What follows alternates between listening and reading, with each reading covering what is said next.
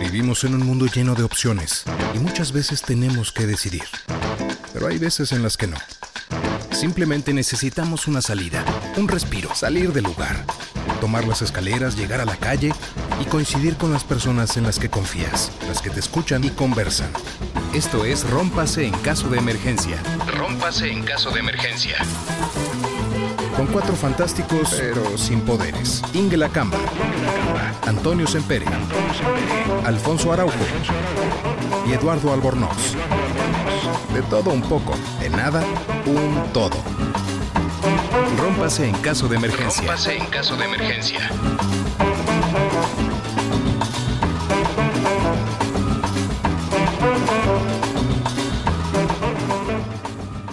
¿Cómo están todos ustedes? Estamos aquí en una cosa que es un trabajo en, en proceso, como diría James Joyce, antes de terminar sus libros. Y el proceso, ahorita le estamos diciendo, rompas en caso de emergencia. Y la emergencia puede ser cualquier momento en el que no tengan nada que hacer. Yo soy Alfonso Araujo, estoy aquí en China y alrededor de mí están tres colegas ahí en México que se pueden presentar también. Ah, bueno. Sí, yo veo que ese es Eduardo, pero hola, yo soy Ingela y estoy en México aquí con unos colegas muy divertidos y vamos a ver qué necesitamos romper hoy. Yo soy Antonio Semperi, soy alcohólico, como les decía, este, eh, y qué más, pues no hay más, más interesante que puedo decir de mí, soy alcohólico, estoy en la Ciudad de México también, eh, no me ha dado COVID todavía, creo, este, me ha dado silla del malo, me han dado agruras, me han dado eh, pie atleta, por supuesto, pero no todavía le he librado con el COVID. No sé cómo te ha ido a ti con la pandemia, mi estimado Eduardo. Buenas noches o buenos días para el caso de Alfredo, que está allá en China. Yo soy Eduardo Albornoz. Yo no estoy en Ciudad de México, afortunadamente, sino en Cuernavaca, en este ejercicio que promete ser muy interesante y al cual nos vamos a ir adecuando poco a poco, tras una idea original de Ingela de juntar a otros tres locos para complementar todos sus caprichos y hacer un podcast o a ver lo que resulte de eso. son, son mis locos favoritos, entonces. Aquí y en China, como dices. Exacto, aquí en China son mis locos favoritos. Siendo así, se nos puso tímido Alfonso y ya no lo vemos. Sí, ¿dónde está? No, de hecho, desapareció su cámara. A ver, espero que no hayamos hecho ningún comentario en detrimento del el líder chino, porque ya sabes que allá como que es medio, es medio sensible el señor, ¿no? Digo, no hemos llegado aquí con nuestro presidente a esos extremos, pero allá sí, si dices algo del amado líder, pum, te bajan el, el switch. Esperemos que el caso de Alfonso no sea ese. Yo, Oye, yo nos- creo que hasta que no le digamos Alfonso en lugar de Alfredo que le dijo Eduardo, se, se- nos va a hacer la... Ah. Yo estoy insistiendo desde la vez pasada que le digo a Alfredo y él dice, bueno, ¿quién es Alfredo? Ay, Dios. Bueno, yo ya, yo ya grabé un podcast una vez con la hermana de, de Ingela, con Úrsula, y le estuve diciendo, Ingela, creo que toda la grabación. Aparte- no, pues ¿qué, qué opinas de, de- de el hundimiento de- del Tirpitz en las aguas de- del Río de la Plata, mi querida Ingela? Úrsula, ay, eh, Úrsula, es cierto. Oye, bueno, pero Hitler realmente se la vio muy complicada en el frente soviético con el sitio de Stalingrado, ¿no es así? O sea, en tu experiencia como historiadora, Ingela, y así que- como, como horas y horas y horas de sana edición, obviamente que tuve que hacer, precisamente porque aquí el, el- el idiota del host no podía dejar de decirle Ingela a Úrsula. Y ojo, nunca he grabado con Ingela. O sea, digo, es lo más ¿Qué pasó? ¿Se No, cortó? Volvió. Me disculpo porque otra vez te dije Alfredo y yo no sé quién es Alfredo. No, pero aquí lo buscamos. Aquí entre 1.400 millones debe de haber algún Alfredo. Seguro. Alguno debe haber. Varios. Fíjense, lo- el otro día fui al cine a ver una película china. Se acaba de convertir en, la, en la cuarta película más taquillera de la historia aquí en China. Se llama Hi Mom, o sea, en, en- inglés el, el el título es Hola Mamá, Hi Mom. Y en, en chino se llama Ni Hao Li Huan Yin, que por supuesto Ni No, Howard. quiere decir Ni Hao, sí, y, y luego Li Huanyin es el nombre de la protagonista. Es, un- es una cosa muy interesante, muy interesante. No sé si ustedes son fans del, del cine asiático, pero el, cine asiático, en específico el chino, em, por ejemplo, incluso una película de drama, mete muchas, mete muchas cosas así de, absurdo y humor tipo pastelazo, ¿no? Entonces, eh, pa- para, para gente occidental que las ve, eh, le, le puede resultar chocante al principio. Es como, como las películas de Bollywood que estás viendo una cosa tipo gladiador y de repente empiezan todos a bailar como Michael Jackson. Ese tipo de cosas este, culturales. Pero esta película es, muy bonita. Es, una combinación, es como un, una combinación entre algo así como volver al futuro, eh, eh, porque hay una, persona que va al pasado, pero además eh, como ese tipo de Freaky Friday, ¿no? Que te intercambies la, la, personalidad, ¿no? Entonces, esta chica va al pasado y se encuentra con su mamá en el pasado y empiezan a tener ahí unas interacciones muy interesantes porque ella siente que nunca hizo feliz a su mamá. Entonces, es una, es una cosa muy, muy interesante. Es muy, como le dicen en inglés, tearjerker. Es una. E, e, el segundo acto normalmente de una película china es, pura botana y es puro absurdo. Pero en el tercer acto se pone bastante dramática y, para gente que, que, conoce un poquito de cine asiático en general, los, los directores y los escritores no tienen piedad alguna de sus personajes, son, son muy, son muy bárbaros, no, no, no usan los finales hollywoodenses, ¿no? Este, a veces nosotros nos quejamos con, con los finales de Hollywood de todos felices al final, pero después de ver mucho cine asiático ya los empiezas a extrañar porque es un fulano que, que pierde a su esposa, pierde su trabajo, le cortan la pata y al final se muere. Entonces dices, oye, este... Es la comedia romántica del verano. Exacto. Entonces, pero muy interesante. Este, si llega por allá a México, las, se las recomiendo mucho. Se llama Hola Mamá, Hi Mom. Forzosamente tiene que llegar, porque al menos creo que en mi experiencia, el, cine chino, o sea, y eso que dices de que el héroe pues acaba muriendo, siempre tiene, tiene momentos muy, muy amargos dentro de toda la situación. Creo que eh, como que la expansión fuerte del, del cine chino a nivel Hollywood y Occidente fue esa de de El Tigre y el Dragón, ¿no? Y yo me acuerdo que yo en ese momento estaba viviendo en Miami y la gente en el cine, los gringos, se salían enardecidos de, ¿cómo es posible que al final el bueno se muere? O sea, como que no podían procesar esa cuestión, pero antes se había tenido momentos de mucha comedia, de mucha gracia y muchas cuestiones así, de mucha ligereza, con momentos de acción impresionante y con momentos también de, muchas alegorías visuales muy locas. Entonces, este, Ahora, es una parte que yo también explico de, bueno, si nos vamos un poquito a la época de Pedro Infante y le explicamos a los chinos de, a ver, mira, es que este hombre es un carpintero y es muy pobre, ¿no? Vive en una vecindad, pero de alguna manera, siempre que está enamorado, se materializa de, la nada una orquesta invisible que toca acordes y él empieza a chiflar y a quedar amorcito corazón, y después se muere su hijo en un incendio y ese es el final. dices, ¿qué clase de maníaco ideó ese guion, uno? ¿Qué clase de público enfermo mental disfruta ese, ese nivel de miseria, ese nivel de sufrimiento? ¿Y de dónde sale la orquesta misteriosa? O sea, eso es lo que yo. la parte que nunca he logrado procesar del cine nacional es esa. Para Héroes, para Héroes, la película Héroe con Jet Li, que se me hace una cosa extraordinaria, una película fabulosa.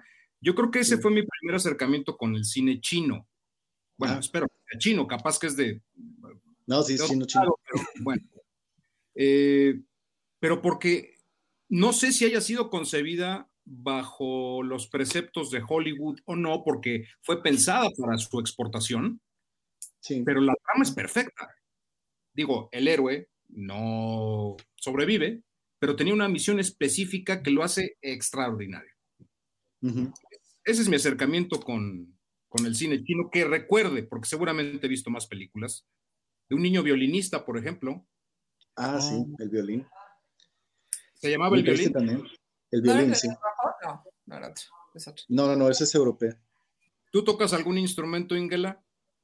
Yo tocaba el piano, pero ya después, no, no, como que... ¿Por qué ABBA? Porque lo toqué como en tercera de secundaria y tenía una maestra. Yo quería tocar los Beatles y cosas así increíbles. Y esta solo quería ponerme Korsakov y cosas así muy complicadas. Y eran, yo tuve en tercero secundaria, yo no tenía la sensibilidad para, para ser atormentada. Entonces, la verdad es que... Pues, Ingela, ya había sido atormentada con Anthony y con Candy Candy. ¿Qué, qué te costaba un poquito más? Sí, estás curtida de atormentamiento. Es que, pero, a ver, no, mire, fíjese. Una cosa es estar eh, trágica, porque ahí lloras, o sea, no hay muchos lugares para ponerse en Candy Candy. Lloras cuando pasan todas estas cosas y estás feliz cuando corre por la pladera con el, con el mapachito, ¿no? Lo atormentado es que estoy feliz y contento, pero ahora estoy enojado, pero ahora quisiera pelearme, pero no tiene sentido que me pelee, quisiera estar bien, quiero a esta persona. Eso es atormentado. Y a los 13 años, pues no, no era yo tan atormentada, la verdad. Tan. La palabra operativa es tan atormentada. No, pues yo creo que sí, o sea, todo el mundo se de atormentado. No, sé. ¿Sabes qué? ¿Saben qué es un tormento? Eh, es que ustedes no lo vivieron porque son hombres, pero el tema de las amigas cuando uno es chico y que se está jugando el con quién te llevas y si tu mejor amiga entonces un día decidió sentarse con otra de tus mejores amigas, pero que tú las habías presentado y entonces tomaron el lunch juntas, la sensación es como, ay, como de un abandono muy raro. Y entonces uno tiene que pasar en la vida aprendiendo a que no, no está excluido y que evidentemente hay muchos amores posibles para las otras amigas. Eso es atormentado. Pero ya en la secundaria no, eso es como de primaria. Oye, pero sí, yo acá, acabo en, en, Netflix acaban de estrenar una película también que habla de, de, de, una chica que tiene como que muchos ideales feministas que está heredando de su madre, ¿no? Y, este, y obviamente como que siempre el punto de conflicto y el punto de inflexión donde, donde ves que esta niña se pone mal es cuando la amiga de toda la vida como que deja de llevarse con ella y encuentra otra amiga que, con la que es muy cercana también. Yo no recuerdo como hombre haber pasado una, por una experiencia así, pero al parecer sí es una cosa común en todas las mujeres. Es que no sé por qué, la verdad es que ese es un tema que quizá debería como investigar más, porque literal estoy alejada de, ya no lo atravieso, ya no lo pasé, pero hay algo que, que a lo mejor radica en, esta, en este mito que después se convierte de las mujeres no saben estar entre ellas, que de repente le dicen y uno dice, ¿cómo? O sea, no hay mejor solidaridad que la de las amigas, o sea, llegados, no sé, los, los 30, eh, una, una, no sé, una plática con una amiga es algo que nadie más te puede dar en el universo, ¿no? Pero en este tiempo se juega mucho, no sé, la verdad es que tendría que empezar, si es el tema inconsciente edípico con los hermanos, pero ¿por qué a los hombres no se les juega? No lo sé. Los hombres están tranquilísimos jugando, sabemos que juegan en el recreo, que no tienen tema de en qué equipo les tocó, eh, que no tienen tema si te tocó ser el portero todo el tiempo. En cambio, donde te toca ser la portera todo el tiempo, es un tema, ¿no? Y yo creo que a los hombres eso no les importa. Y de chica era, híjole, qué horror, o sea, pues te mandaron a la portería o defensa, porque como no sabes hacer nada más, y así se juegan como estos lugares. Yo siento que en los hombres eso no se ve y es un temor, la verdad. Es, que hay una emocionalidad y un proceso cambiante en ese periodo de vida. Y la mujer es muy sensible, muy intensa en muchos aspectos. Y creo que todo lo va, es como si, por supuesto es algo que estoy suponiendo, Ingela es la especialista, es la mujer que sabe de lo que está hablando, pero yo lo que creo es que eh, las niñas en su transformación empiezan a tender esos puentes hacia el mundo, hacen suyas las cosas, esos lazos, esas amistades, esos objetos, esos momentos. Es un asunto, no diría de propiedad, pero sí es de, de una injerencia sobre eso. Hay, hay un lazo emocional muy fuerte en las cosas. El hombre, por supuesto, tiene lazos, vínculos emocionales. El asunto es que siempre es pragmático, siempre es práctico en su formación o en su percepción de las cosas y por eso la mujer madura anticipadamente a diferencia de nosotros en ese lapso, hablando de secundaria, hablando de ese, de ese periodo de vida. Porque somos demasiado simples. Siempre lo vamos a hacer, por supuesto. Pero la niña está en una transformación tremenda en esa etapa de su vida. Sí, hay una como emocionalidad muy particular. O sea, trato de pensarlo incluso como si pensamos en la pequeña Lulu. O sea, es muy prototípico de eso, la pequeña Lulu con un gran manejo de las emociones y entendiendo todo.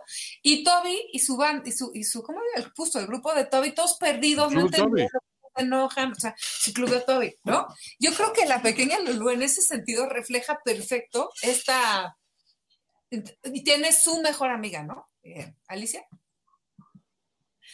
y es una amiga que cuida, como que se cuentan todo y se entienden, y ella como que puede entender a, siente que puede entender a Toby y a sus amigos, pero Toby y sus amigos no lo entienden. O sea, tiene como cosas demasiado maduras, o no sé, ¿no? Es eso, es una especie de madurez. que antes. Digo, es, creo que es una especie de madurez, pero porque, ay, ¿cómo podría explicarlo? Es una extensión de esa, ¿cómo podría llamarlo? Una, una extensión de la base fundamental del hogar en donde manda mamá.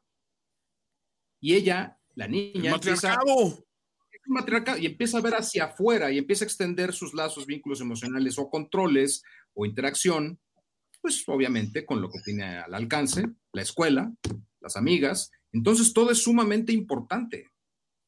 El diario, eh, las calcomanías, la amiga, la reunión. Al hombre, pues sí, a lo mejor te enojas con el amigo, eh, sí, hombre, ya, te pones triste por algo se te olvida al rato jugando Atari, jugando este. La niña no. Lo único que espero es que antes de que concluya esta conversación, no nos vayan a cancelar a la pequeña Lulú así por bajo argumentos de no, es que la lucha de los sexos era desigual, había club de Toby, no había club de Lulú, cancelen a la pequeña Lulú. la verdad creo que los ejemplos y las enseñanzas de todas esas cosas de antaño luego en aras de, un, de, un, este, de una corrección política mal entendida, es donde se empiezan a perder. Y, honestamente, yo no quiero vivir en un mundo que no tenga la pequeña Lulu y al club de Toby. ¿Sabes qué? Este debería ser nuestro tema a continuación. Vamos a hablar de esto de la cultura de la cancelación, ¿no? O como quieran llamarlo, que para mí es como un tema que nos está pasando muy fuerte porque se juegan muchas cosas a la vez y la respuesta sencilla es cancelemos esto. Yo creo que la, cultura esta de la cancelación, no sé hasta qué punto es, es eh, digamos, tiene el, poder que se le está sea, porque, por ejemplo, el otro día pasó por ahí, por, por las redes, algo que decían en contra de, ¿de qué? De vaselina, ¿no?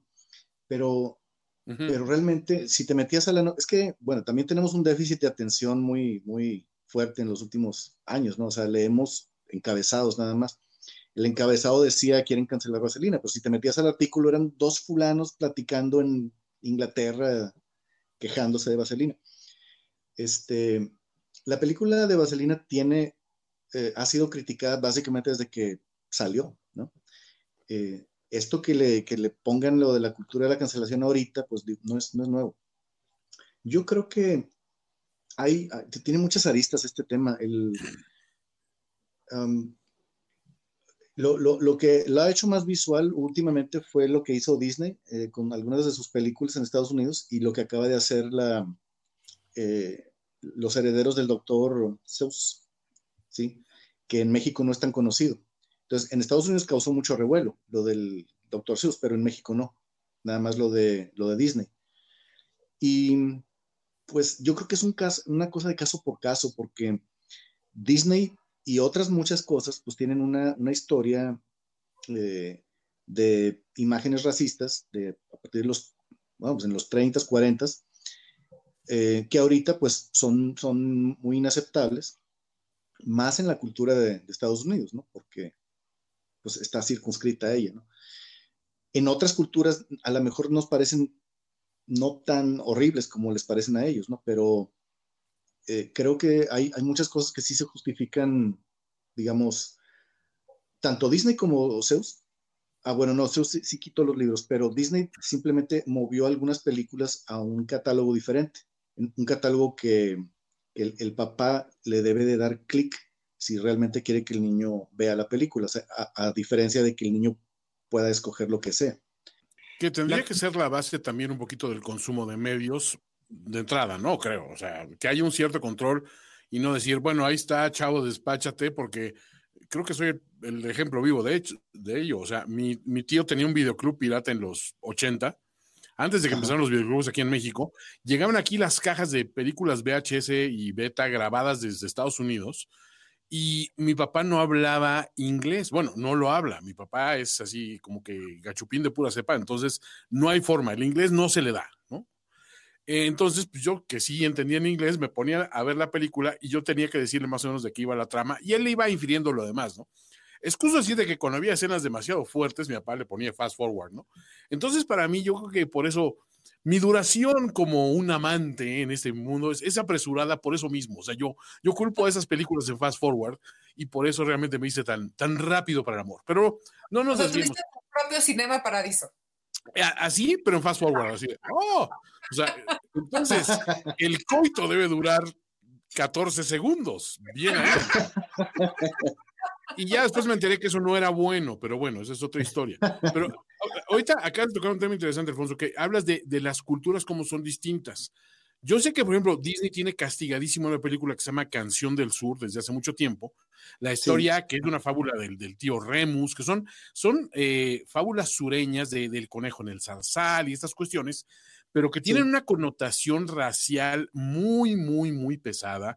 Viene del, de la época del, de las famosas leyes de Jim Crow y un montón de cosas, que es un pasado súper oscuro de Estados Unidos que quieren este, olvidar y encerrar y meter debajo la, de la mesa.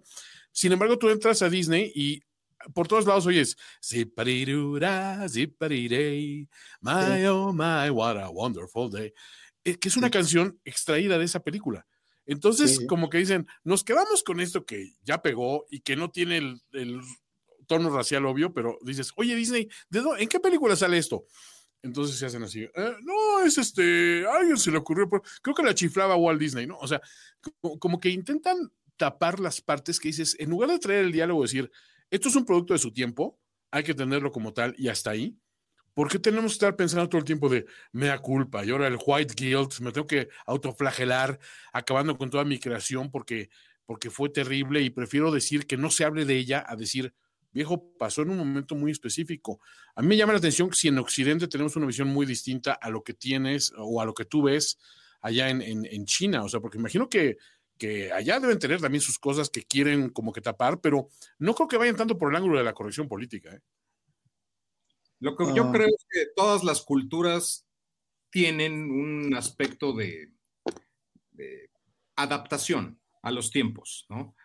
Eh, como supongo que en los países de Oriente, pues la modernidad les ha provocado dolores de cabeza a generaciones anteriores, lo que es un hecho es que si bien siempre ha existido cierta censura o, cierta eh, censura, la cancelación va de la mano con redes sociales y con un hecho que dijo también Alfonso.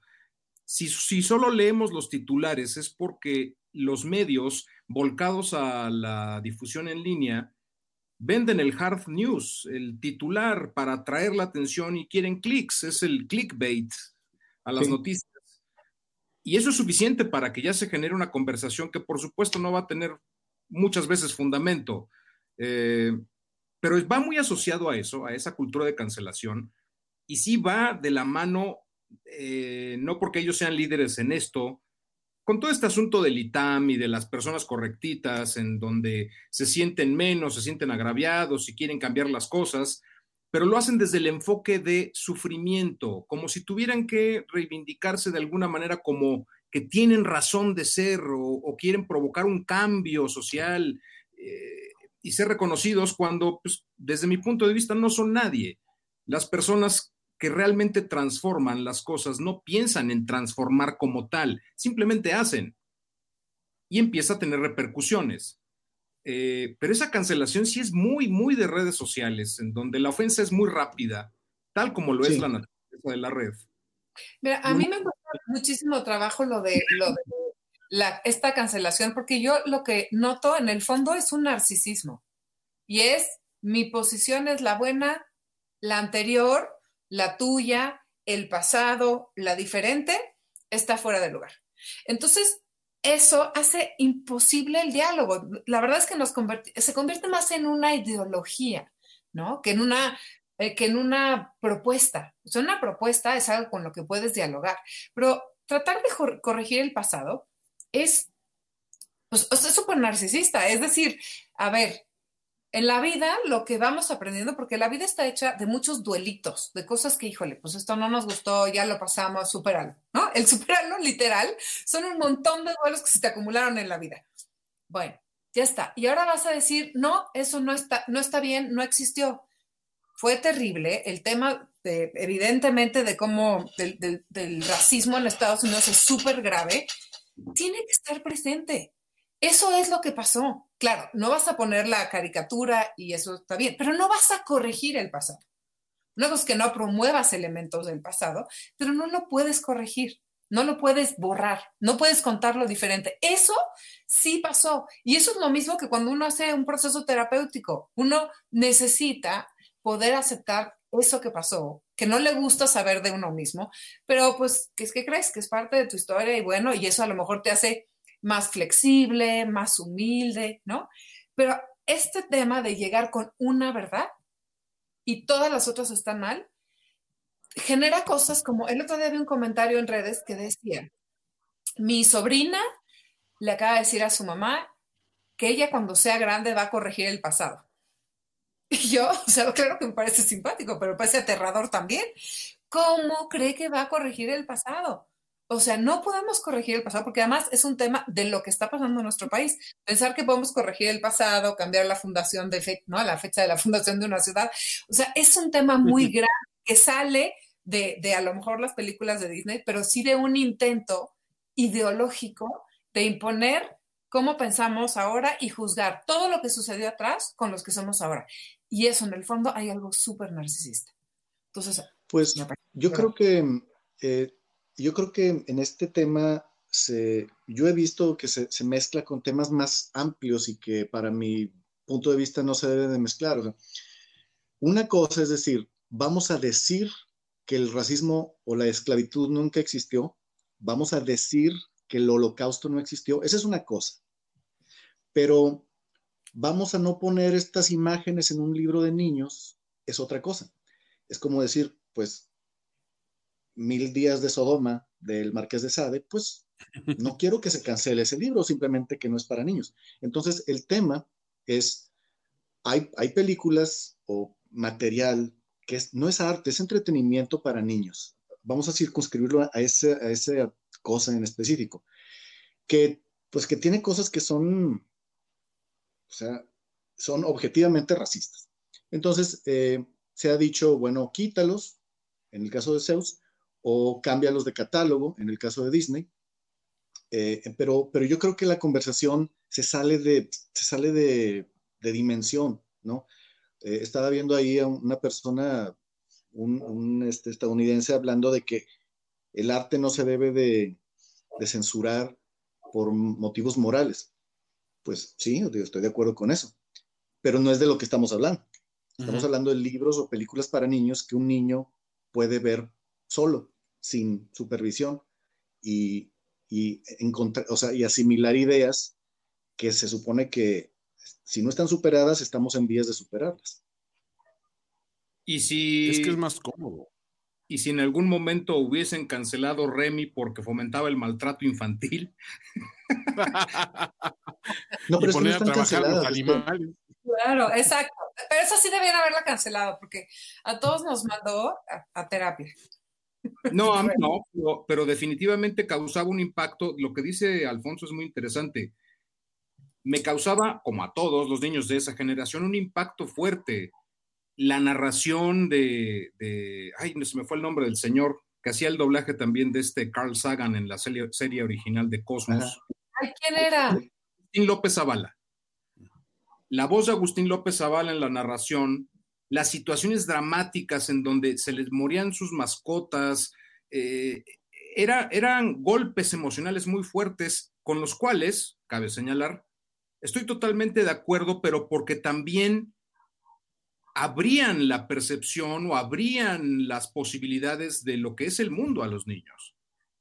Cuando sobreproteges, por supuesto, en el contexto es una caricatura, la veías en televisión, no había peligro de ninguna situación adicional, pero sí, en la percepción sí se abría algo. No es que, no, es que nos hiciera fuertes, pero sí nos permitía entender otras cosas a la larga, a la, posteriormente, ¿no? Es que también esas caricaturas eran producidas en Japón. Hay que entender que el Japón de la posguerra es un Japón que le tocó vivir una, vida sumamente dura y exigente, que sus niños crecieron con, los recuerdos de, un país asolado por eh, el conflicto mundial más grande del mundo, el único país donde que ha experimentado no una, sino dos bombas atómicas. O sea, eso realmente tenemos que, pensar que tiene un trasfondo. Entonces, yo me recuerdo que, en clase de pequeño, en clase de, francés, me, me, mandaron el libro de Remy, ¿no? Y era un libro que sí era un libro duro y trágico cuando lo leías, pero hasta ahí. Creo que en el momento que tú lo ves gráficamente con, con dibujos animados que siempre estás asociando con el escapismo y la diversión fácil y la sonrisa y la diversión y el Tommy Jerry que se agarran a madrazos dos horas y se paran tan campantes para recibir otra tan de cuchilladas y de balazos, dices, bueno, pues eso es normal, ¿no? Pero aquí, ojo, pues cuando los lobos atacaban a, Dulce y a Servino, pues se morían los perritos y se los llevaban, ¿no? Y cuando Corazón Alegre se enfermaba y moría en, pleno escenario, en plena actuación, y el señor Vitalis moría por parecer a, a, a con su cuerpo, eran muertes finales, eran cosas reales. Yo por eso Candy Candy también le pegó tanto este, a las mujeres, ¿no? Porque decías, es que el protagonista, el, niño bueno, el príncipe hermoso, se cae de un caballo y se rompe la crisma y se muere, ¿no? Dices, a ver, espérame, esa cercanía con la muerte y el dolor y esa cuestión, creo que también como occidentales no estábamos muy preparados para recibirla. Pero era otra, otra sensibilidad la que, la que acude a ello para explicarse ciertas historias. Creo que las historias, el problema no es tanto contarlas, sino el cómo las cuentan. Yo crecí leyendo a Mark Twain todavía en la escuela y hoy está prohibidísimo. En la escuela de mi hija me dice, bueno, un libro, un libro de Mark Twain está prohibidísimo porque, por el léxico y el uso de la N-word, que olvídate. Pero yo decía, a ver, mija, cuando tú naciste, pues en el radio sonaban canciones de Kanye West y todo este rollo y usaban la palabra con la N, pero a diestra y siniestra sin bronca.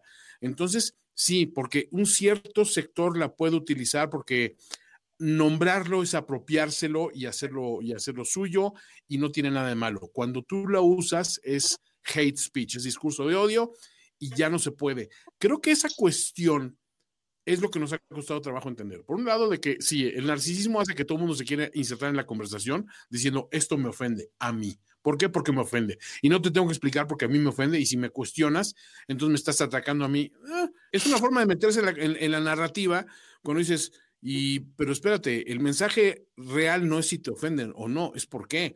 Como dicen, pues, o sea, sí, están cancelando a Pepe Lepú y a todo el reggaetón, ¿no? O sea, es mucho más grave el reggaetón que un, zorrillo que cree que una gatita que se manchó de, pintura blanca es un zorrillo, porque esa gatita a la gente se le olvida, pero cuando se despintaba ya era un gato y entonces Pepe Lepú decía, no, ¿cómo es posible? ¿Qué estoy haciendo? ¿No? Fíjate que sí. Bueno, es que hay un montón de cosas, pero hablando de Pepe es, es una caricatura irrelevante. Es que no nos importa nuestra historia. Hace años la dejamos porque ni siquiera era la más divertida. Era el bodrio de ese señor que estaba queriendo todo el tiempo abrazar a esta señora, no importa, ¿no? Hechos animalitos. Era, era ah, pesada y ya, y ya la pasó, pasó en la vida. Entonces, traerla de nuevo, hoy vamos a hacer un acto fundamental en nuestra compañía. Vamos a cortar esta caricatura que hicimos en los 50. ¿Sabes? Es como, ¿sabes cómo siento que es? Es como la asamblea de, como de diputados en México, que cuando no se ponen de acuerdo con un tema importante, vamos a legislar sobre los doritos nachos. No le importa los doritos nachos, no le importa el osito bimbo. Mejor hablemos de la energía, la educación, la seguridad, la, todas estas cosas. Ah, no, vamos a ponernos de acuerdo en este lugar. Entonces, me parece que hay temas muchísimo más importantes y traen a Pepe Le Pew para, para decir que ahí sí estamos de acuerdo tienes que tomar en cuenta que, sobre todo porque nosotros estamos muy apegados a la cultura gringa, por obvias razones, no pasa eso en el caso de China, pero eh, las compañías también tienen un tema monetario, un tema en donde complacen a las audiencias y adaptan los formatos y entonces también es parte de su discurso, nada más por tener un contacto con estas nuevas audiencias. ¿eh? O sea, es también conveniencia, cosa que puedo aceptar perfectamente. ¿eh? Es decir, lo dicen de dientes para afuera. Simplemente se adaptan y ya, pero lo ideal es que las compañías, en lugar de estar revisando formatos previos del pasado y reinterpretando las cosas, es haciendo historias originales en las que el negro sea héroe, en las que el chino sea héroe, en las que el árabe sea héroe, rehacer no, no vale la pena desde ese punto de vista. Hay que crear historias originales en donde las mujeres sean protagonistas, en donde existan heroínas, una nueva cultura. Esa es la parte de la transformación que a mí me gustaría que se viera más y no que reinterpretaran cosas que ya ocurrieron, que ya tuvieron un, contexto, un... Digo, si ponen a... ¿Cómo se llaman estas princesas de Disney? Iban a sacar a una... A la sirenita, la sirenita va a ser de color negro, ¿no? Sí. Sí. Muy bien, perfecto. Pero la sirenita ya fue un cuento que, que fue concebido de una manera por el autor. ¿Por qué no hacer una historia nueva, en donde no sea la sirenita, en donde sea la, la, la, la esponja marina de color, este... no tengo, tengo una idea. idea, Eduardo. Tengo una idea y olvídate, esto te va a romper el saque. La sirenita al revés. Tiene piernas bien formadas, nada más que de la cintura para arriba es un pescado. ¡Pum! ¡Pum! Te acaba de estallar el cerebro con mi gran idea. Ok, de acuerdo, no se va a reflejar en la taquilla, no creo que vaya mucha gente a verlo, pero de que es novedoso, es novedoso, niégalo. No, no lo puedo negar, sí sería novedoso, pero vaya, entendieron el punto de lo que quiero decir. ¿Por qué no hacer unas nuevas historias que conecten con ese público nuevo? Porque por supuesto las, los cambios generacionales van exigiendo nuevos materiales y a mí me encantaba ver Warner Brothers, igual que ustedes, con todas las golpizas eternas de Box Bunny, con Elmer, con Sam Bigotes, con etcétera. Pero llega un momento en que las siguientes generaciones pues ya no les entretiene y más bien están esperando ver a Bob Esponja o ver al Invasor Sim o ver a nuevas cosas que los conecten con su léxico, con sus cosas.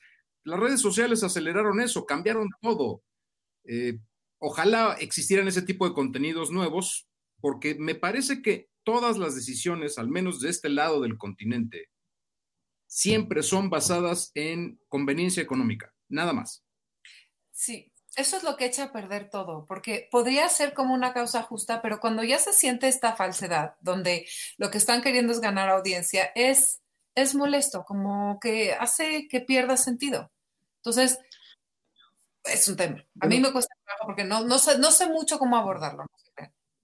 Bueno, yo creo que es, uh, es muy complejo, pero bueno, voy a, voy a hacer un, un ejemplo con, con, un poco de, de, lo que acaban de decir de Remy, a, a, con un poco de Tintín, por ejemplo, y, y Disney, y con algo que yo he vi, vivido aquí en, en, China. Remy, una, una cosa es una historia trágica como Corazón Diario de un Niño, o Remy, en el que expones a, a un niño a la muerte. La muerte es la muerte, o sea, todo el mundo. Para mí, una de las escenas más impactantes de Remy, obviamente fueron las, muertes de los perros y de Corazón Alegre y eso, pero una de las más mmm, duras fue cuando Remy conoce a Matia y que él es, parte de, varios niños que los, regentea, digamos, el amo Garópoli. Y hay una escena donde, como no habían llevado suficiente dinero de limosna ese día, los saca un látigo y los va a, golpear y en ese momento llega el señor Vitalis y lo salva. Eso es una cosa muy, muy bárbara, no es este abuso infantil, maltrato, pero no, no se está glorificando. O sea, Garópoli es, es un monstruo y llega Vitalis a salvarlos. Entonces, estás exponiendo a un niño a una situación muy dura del mundo. Eso yo no veo por qué se debería de cancelar. Digo, a lo mejor a un niño de 5 años no, pero pues de 8, 10, a lo mejor sí lo puede ver. Pero una imagen en la que tú tienes un personaje blanco con cuatro personajes negros, panzones, encuerados, llevándolo a hombros, este, con calzones de, de, de lianas, eso es una cosa muy diferente. No estás exponiendo a un niño a una uh -huh. situación dura, sino que lo estás exponiendo y normalizando. Mira, estos son los negros, así son. Es, es una cosa diferente y se tiene que tratar diferente. Ahora, por ejemplo, eh, una vez estaba yo regresando con mi niña del, del, del, kinder hace unos años, cuando estaba chiquita. Entonces iba yo en la bicicleta y ella iba en la, en la, en la, atrás de la bicicleta en una sillita especial. Iba cantando ella, cantando en chino y yo no le estaba poniendo atención, estaba tratando de esquivar este, tortons así. Pero de repente le puse atención a lo que estaba cantando y me paré y le dije, ¿qué, qué, qué estás cantando? O sea, y me me cantó la canción que estaba cantando que dice, los japoneses son unos monstruos, bueno, no sé, se llaman, güey, uh, son como, de, como demonios, lo, lo, traduciríamos en La balada de español, Nakin, ¿no? Okay. Una, una, canción antijaponesa de, de hace 50 años, la estaba cantando ella. Y le dije, ¿de dónde sacaste eso? Y me dice, no, pues me la enseñó la maestra. Al día siguiente fui al kinder, hice un, hice un pancho gigante ahí en el kinder. Y este, me dijeron que no, eso no era parte del currículum, que por alguna razón se le había ocurrido a la maestra decir esa canción. Entonces, pero para mi niña era una canción simplemente. Una canción diciendo que los japoneses son, son demonios. Eso, eso está mal, objetivamente mal, y hay que quitar esa canción.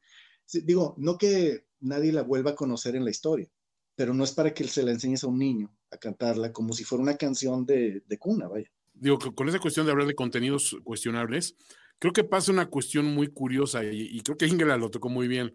Cuando los, cuando los diputados se ponen una, una meta fácil es, pues vamos a ponerle sellos a los doritos, güey. Entonces, es para ellos un gran triunfo que en el espectro de lo que realmente importa no mueve la aguja para nada. O sea, no cambió nada, la gente no dejó de consumir comida chatarra, la gente no es más sana, la gente no es más fit porque le pusieron sellos a la comida chatarra. Pero ellos se anotaron un triunfo tuvieron una iniciativa que cuando lo lees dices, ah, bueno, qué bien, ¿cuántos avances está teniendo México en materia alimentaria? Falso. Te pones una meta muy sencilla, la alcanzas, te paras el cuello con ella. Creo que cuando se habla, por ejemplo, de la, la cultura de cancelación, para un estudio es fácil decir, híjole, ¿qué puedo hacer? Crear mejores contenidos más originales, con mejores narrativas más inclusivas y más incluyentes en cuanto a, en cuanto a, personajes. O irme al catálogo y decir, pues sí, cancelamos a Pepe Lepú, qué bárbaro, qué progresista eres, eres, genial, eres un aliado. Ya, te quitaste un problema, te, cumpliste con un requisito falso, porque nadie vaya a hacer el pancho que hizo Alfonso de decir, oye, espérate, estamos mal, esto no debe ser, esto debe cambiar, tenemos que llamar la atención al problema. Y el problema era un problema real y grave, o sea, ¿cómo puedes decir, ah, pues vamos a enseñar a los niños una canción de odio contra otro país completo y, y, sin, sin un sustento detrás de, ¿no? Entonces, creo que el problema es ese, que levantamos la voz por algo que no importa y de lo que importa realmente nos quedamos callados. Es que aquí hay un detalle con respecto a esa canción. Sustento sí tenían los chinos. No, sí, lo del ranking y eso es una cosa espantosa y, ya, pasó. Ese es el Pero tema. Ya fue. Sí, exacto. Ya fue. Entonces, en los nuevos contextos es revisemos la historia, pasó esto, pero los tiempos cambiaron. No es personal, no es un tema de, odio o desprecio hacia, hacia un país. El problema es que eso lo estamos viviendo actualmente en México en muchos sentidos, pero porque es, el, es la labor fácil del mediocre. Querer, ¿Pedir una disculpa a la corona española, por ejemplo? Por ejemplo, a esa, exactamente a eso iba.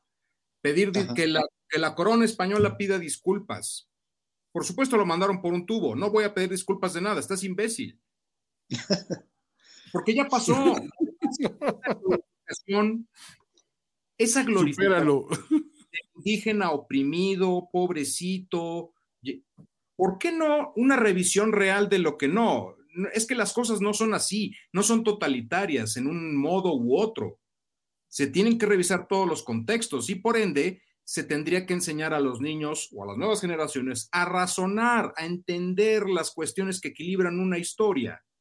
No son los, no son los indios pobrecitos y tampoco son los españoles hijos de la fregada. Todos eran hijos de la fregada y todos fueron pobrecitos en muchos contextos. Pues mira, este tema y otros muchos que esperemos que sigamos tratando, eh, lo importante es tratarlos con, con, ah, o sea, viendo más aristas del tema. O sea, normalmente pues en un tweet con dos oraciones la gente lo, trata demasiado superficialmente. Los, los medios lo que quieren hacer es clickbait, ¿no? O sea, tener clics y likes. Eh, pero son temas muy complejos y necesitan verse con la, pues, la profundidad que se merecen, visto con, mucha más complejidad. Ahora no es, no es lo mismo verlo en, en, una cultura que en otra, porque tienen historias diferentes. No es lo mismo, incluso dentro de una cultura, el tema de, digamos, uh, esclavitud o racismo con el tema de pornografía, por ejemplo, son cosas muy diferentes y es, es, es muy dañino hacer eh, declaraciones así a lo, de forma superficial, no nada más en los titulares. Y esperemos que podamos hacer más, más reflexiones así de, de este y de otros muchos temas. Y, habrá temas donde haya más confrontación, pero lo, de lo que yo me llevo esta noche es que los japoneses son unos demonios. Hagamos un collage, un rompecabezas o, ¿por qué no? Un cadáver exquisito en el que la idea empieza de algún modo y quién sabe cómo acabe. Yo le quiero hacer una pregunta de entrada al señor Albornoz y es una pregunta muy sencilla. ¿El personaje del Monopoly tiene monóculo o no tiene monóculo? Esa es, esa es una pregunta. Esa es una de las preguntas con las cuales he vivido mucho tiempo. Podría dar por hecho que tiene monóculo y sin embargo, lo cierto es que el personaje no lo tiene. De hecho, no sé de dónde salió ese personaje, porque además de, juegos de mesa, en realidad el que siempre me gustó a mí fue el juego de Risk. Abandonando las cartitas y dejando de lado esas misiones y más bien jugar por conquistar todo el mundo. Pero porque en el Risk como en todos los juegos e incluso los videojuegos, se puede ver, se refleja la personalidad del jugador, su competitividad, cuándo se enoja, cuándo no sabe perder, cuándo piensa las cosas. Deberían jugar Risk en todos, todas las escuelas, en todas las familias, pero porque permite descubrir la naturaleza de las personas. Lo que sí para nada es juego es lo que Alfonso está viviendo actualmente en China, en donde las cosas siempre se las toman muy en serio. Muy en serio. Fíjate que hay, hay este, yo creo que dos de las dos mejores maneras de gastar el dinero son libros y viajes. Y es que, y si me dijeras que nada más una, te diría que viajes. Porque siempre, tenemos la, idea, no es, que nosotros tengamos eh, imágenes distorsionadas de los chinos, sino de todos. Y los chinos tampoco saben de nosotros y así. Pero no es hasta que vas y los ves y comes con ellos y bailas y convives con, chinos o japoneses o gente de Madagascar cuando realmente te das cuenta de, de que pues estabas totalmente equivocado. ¿Tú qué piensas? ¿Que es mejor un viaje o un libro? Yo pienso que un viaje debe ser maravilloso, pero la compañía jamás debe ser el señor del monóculo, porque debe ser muy aburrido. Yo siento que hay mucha, mucha condena actualmente hacia el monóculo. Yo estoy intentando traerlo de, de nuevo como un fashion statement, obviamente. Ha sido incomprendido por muchos años, se interpreta con, con, la gente fifí, con el oligarca, con el opresor, y sin embargo es simplemente una herramienta para ver mejor, para ver de cerca las cosas sin andar cargando con los lentes, porque yo lo que más he perdido en la vida son lentes. A la fecha he perdido 22 pares de lentes solares y de lentes oftálmicos. Eh, ¿Qué es lo que más has perdido eh, eh, tú en la vida? Este, a ver, Ingela, que, que levantó la mano. Calcetines en la lavadora de ropa. Se pierden horribles calcetines en la lavadora de ropa. Entran 10 pares de tines negros de ejercicio y solo salen dos fluorescentes rojos y y, los otros ya no puedes hacer pares. No tienes pares para hacer calcetines. Yo calcetines para hacer pares es una cosa horrible. No. ¿Por qué siento que no les resuena esto? ¿Qué es ejercicio? Tu lavadora la compraste en la dimensión desconocida. Hay un lugar donde están todos los calcetines perdidos de Ingela. ¿Sabes qué? Me imaginé como su lavadora como el túnel del tiempo, ¿te acuerdas? bueno, de hecho, si ustedes recuerdan, Ren y Stimpy llegaron al planeta en donde están los calcetines izquierdos. ¡Wow! ¿Y en serio? ¿Sí pasó eso? Sí hubo un episodio en donde llegaban al lugar en donde van todos los calcetines perdidos. Ahí están, amontonados. Pero es de la lavadora, no se pierden, no se pierden en la casa, se pierden en la lavadora de ropa. no, pero hay un misterio con respecto a los calcetines, porque es inevitable. Siempre vas, cuando estás eh, formando la ropa para ponerla en el cajón, ¿dónde diablos está el par de este cuate? ¿Dónde? O sea, es sí. Se parece tanto al amor. A la dignidad. ¿Dónde está? ¿Dónde está? Se, parece a mis primas. ¿Y tú por qué nunca te casaste?